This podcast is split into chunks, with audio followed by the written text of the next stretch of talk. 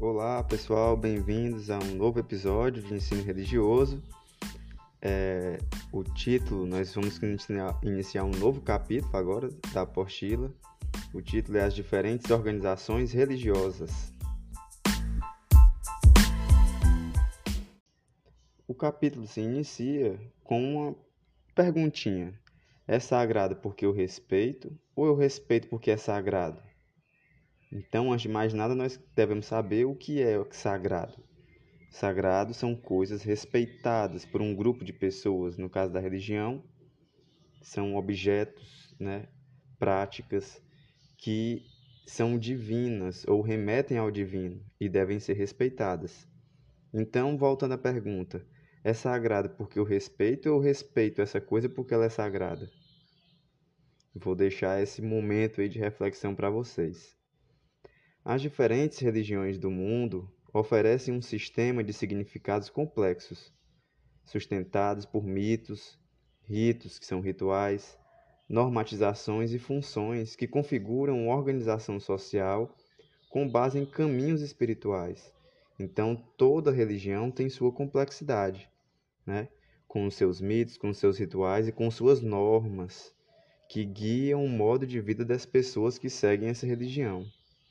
Algumas religiões oferecem a salvação para seus adeptos, então elas dizem que existirá uma salvação no final da caminhada do indivíduo, enquanto outras apenas dialogam com a totalidade de forças materiais e imateriais que constituem o universo e os movimentos da vida. Então, assim, enquanto tem outras religiões que só dizem como deve ser o percurso, como as pessoas devem viver enquanto estão aqui. Podemos afirmar que as diferentes religiões oferecem normas de conduta para seus seguidores, o que garante a vida social dentro de determinados limites, favorecendo a vida em comunidade.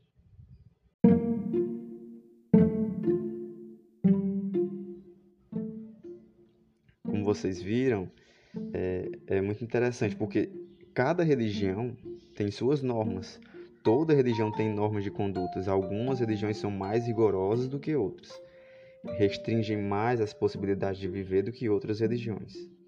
Bem, esse foi, né? Nós já estamos aqui na, na última parte do, do, do nosso podcast.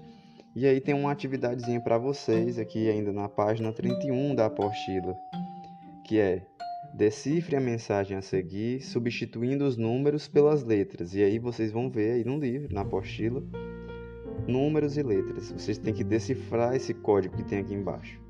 Depois eu fiz uma alteração aqui na atividade.